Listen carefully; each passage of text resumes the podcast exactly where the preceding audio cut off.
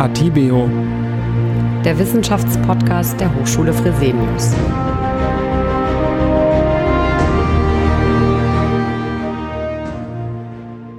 Liebe Zuhörerinnen und Zuhörer, herzlich willkommen zu Atibeo, dem Wissenschaftspodcast. Heute wieder mit psychologischen Tipps in Zeiten des Coronavirus. Telefonisch dazu geschaltet ist die Psychologin Katja Mirke, die heute Anregungen zur Kommunikation bei häuslichen Konflikten gibt. Ja, wir haben ja gestern schon kurz angesprochen, dass es natürlich eine Situation ist, wenn alle unter so hohem Druck stehen und so viel umzuorganisieren ist und man dann womöglich eben noch mit Homeoffice, Homeschooling und Haushalt äh, auf engem Raum Multitasking machen muss und auch gar nicht gewohnt ist, so viel Zeit miteinander zu verbringen, äh, dass es wirklich äh, sehr leicht zu Konflikten kommen kann. Und ähm, diese Konflikte aber eben leider auch sehr schwer sein können und dann noch einen zusätzlichen Stress für uns alle bedeuten. Für Kinder, Jugendliche wie für Erwachsene äh, in, in einer Partnerschaft, in der Wohngemeinschaft, ganz egal. Und leider ist es eben auch so, dass wir unter Stress und Belastung dazu neigen, also wir Menschen allgemein tendenziell eher Scheuklappen aufzusetzen und die Bedürfnisse anderer weniger wahrzunehmen. Wir kommen in so eine Art Notfallmodus und in diesem Notfallmodus äh, scheinen uns eben unsere eigenen Bedürfnisse besonders wichtig und äh, erleben es dann äh, vielleicht auch noch stärker als sonst als ungerecht. Unsere Partnerin, unser Partner oder eben auch die Kinder das nicht berücksichtigen. Da könnte man noch eine ganze Menge mehr zu sagen, aber äh, um vielleicht direkt erstmal mit dem Pragmatischen anzufangen, was kann man tun? Ich habe gesagt, äh, drüber sprechen, ja, danke, Frau Psychologin, ja, natürlich, toll, geht aber nicht, wir streiten uns sofort. Ähm, wie machen wir das? Jeder und jede fängt zunächst mal bei sich an. Sie können nur in eine gute und lösungsorientierte Kommunikation gehen, wenn Sie selber eine klare Vorstellung davon haben, worum es Ihnen eigentlich geht. Und diese innere Klärung ist etwas, was auch einen kleinen Moment Zeit in Anspruch nehmen darf. Also wenn Sie irgendwie zu dem Entschluss kommen, das ist jetzt wichtig genug, als dass ich mir dafür jetzt mal, äh, keine Ahnung, 10, 20, 30 Minuten freischaufle. Vielleicht dauert es sogar länger. Und mir einen ruhigen Ort suche und mal kurz irgendwie mich sammle und erde und überlege, über was ärgere ich mich eigentlich? Was stört mich? Was wünsche ich mir anders? Was brauche ich?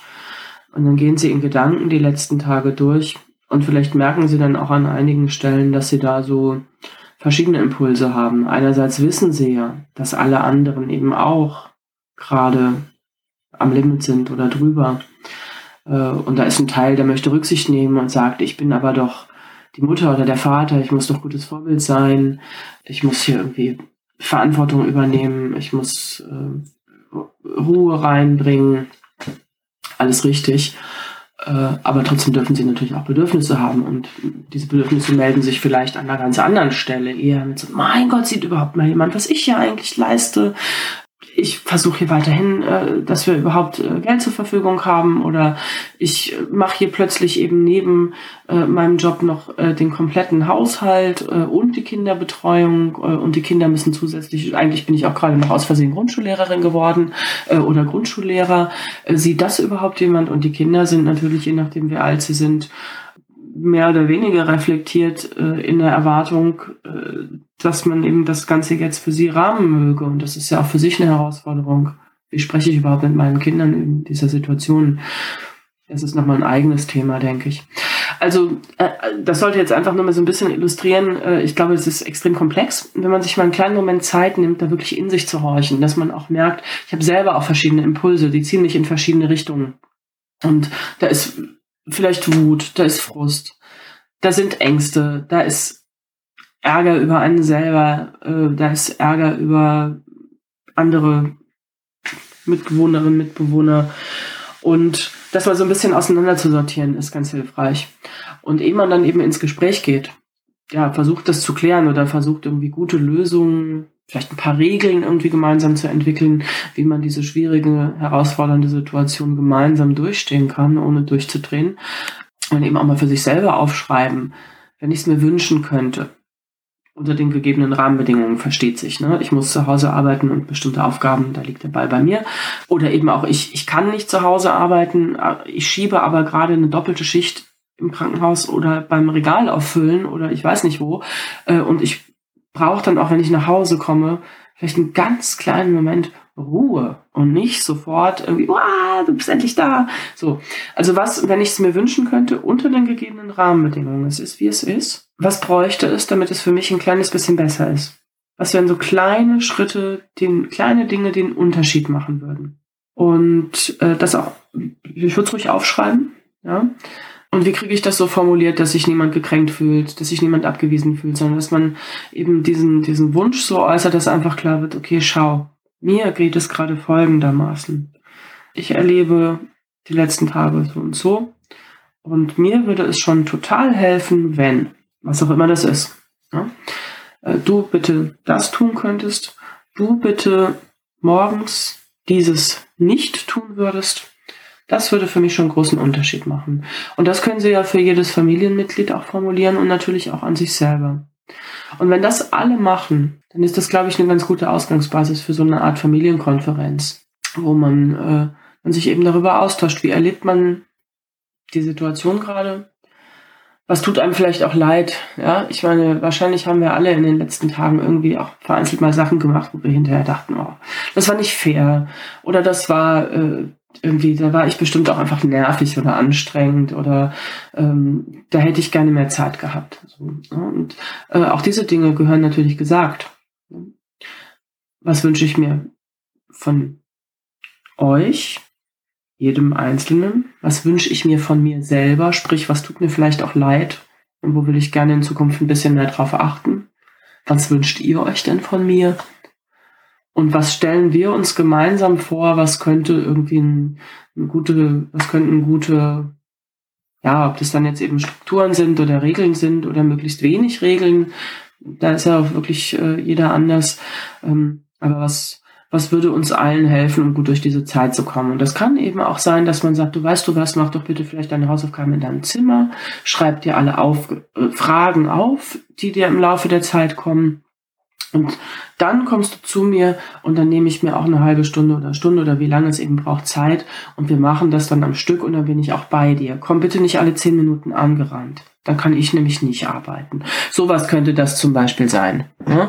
Und ähm, also kleine handhabbare Dinge, die aber eben einen ganz, ganz großen Unterschied machen.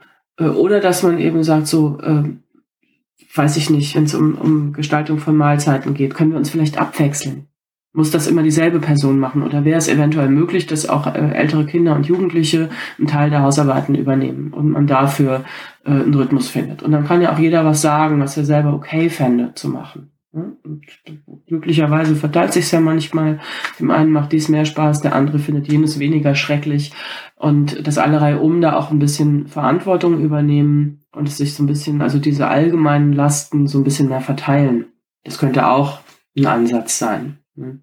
Wenn es darum geht, dass sie einander sagen, wo sie sich vielleicht geärgert haben oder wo sie sich auch nicht wahrgenommen fühlen in ihren Bedürfnissen oder in was auch immer mit ihren Wünschen, vermeiden sie unbedingt jede Art von Vorwurf oder Unterstellung von Ignoranz, Absicht, äh, was weiß ich, was für Eigenschaften, die damit einhergehen könnten, sondern versuchen Sie sich zu besinnen, welche Situation war das genau, die jetzt in mir das Gefühl auslöst, ich bin wohl hier überhaupt nicht wichtig, dabei mache ich doch eigentlich alles. Und häufig ist es ja so, dass eigentlich jeder, der an einem Konflikt beteiligt ist, das empfindet. Und das ist dann für den anderen nicht nachvollziehbar, weil er denkt, ja, wieso, das ist aber doch, das bin doch ich, dem es so geht. Das kann ja nicht sein, dass es uns allen so geht.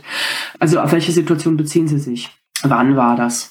Und was war eigentlich der entscheidende Punkt, wo es für Sie dann gekippt ist, wo Sie nicht mehr ruhig geblieben sind, sondern wo Sie gemerkt haben, so, boah, das fasst mich jetzt aber an was hat der andere gesagt oder nicht gesagt, getan oder nicht getan? Was hat es bei Ihnen ausgelöst? Und was würden Sie sich anders wünschen? Also welchen Appell würden Sie senden? Ähm, für diejenigen, die sich mal ein bisschen mit Kommunikationspsychologie beschäftigt haben, das ist im Grunde die klassische Ich-Botschaft nach Gordon. Ja. Was ist passiert? Und das beschreiben Sie bitte ohne Bewertung, ohne Interpretation, ohne Deutung äh, und ohne eben Zuschreibung wie gesagt, von Eigenschaften oder Absichten beim anderen, du wolltest oder äh, so. Nein, folgendes ist passiert. Was hätte eine Kamera aufgezeichnet? Oder jemand Neutrales, der uns beobachtet hätte? Du bist nach Hause gekommen und hast mir noch nicht mal richtig Hallo gesagt, um was Banales zu nehmen. Äh, und ich hatte hier den ganzen Tag. Und deswegen hat es bei mir folgende Gefühle ausgelöst. Ich fände es schön, wenn wir uns darauf verständigen können. Oder ich wünsche mir von dir. So. Wie hast du das denn erlebt? Und was wünschst du dir von mir? Also möglichst auch hier kleinschrittig und situationsnah. Passen Sie auf, dass Sie nicht verallgemeinern. Das bringt Konflikte normalerweise zum Eskalieren. Wenn man eben dann auf plötzlich auf eine Ebene rutscht, äh, dass einem einfällt, äh, wunders, was irgendwie in ähnlicher Weise vor anderthalb Jahren schon in Portugal passiert ist oder so. Das braucht jetzt gerade alles überhaupt niemand. Bleiben Sie in der Situation, um die es geht, die das Gefühl ausgelöst hat und versuchen Sie dafür Lösungsansätze zu entwickeln. Und Kinder haben da nach meinem, nach meiner Einschätzung auch auf jeden Fall klare Rechte, auch sich zu äußern und auch ihren Eltern zu spiegeln, wie sie es gerade erleben und was sie sich vielleicht anders wünschen würden.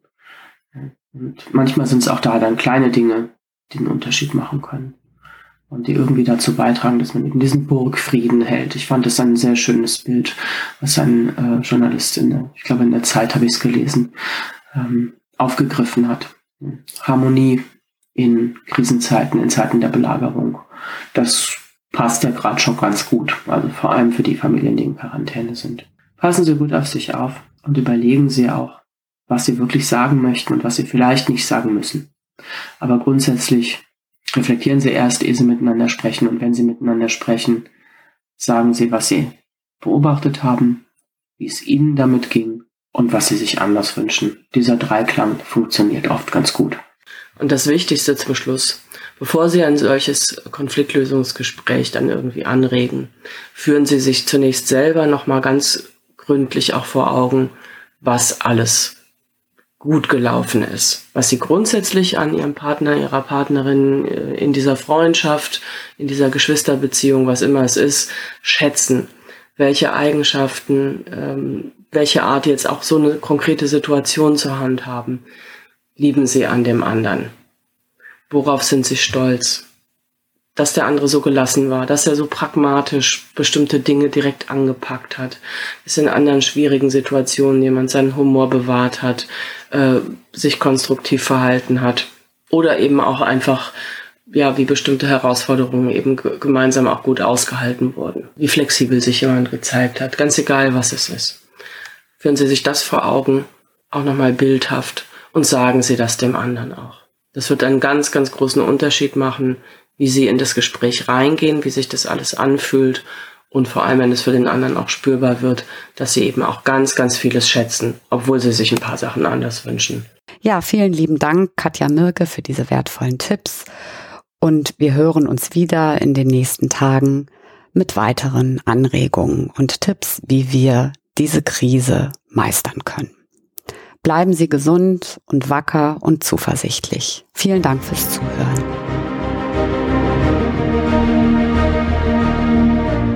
Atibeo. Der Wissenschaftspodcast der Hochschule Fresenius.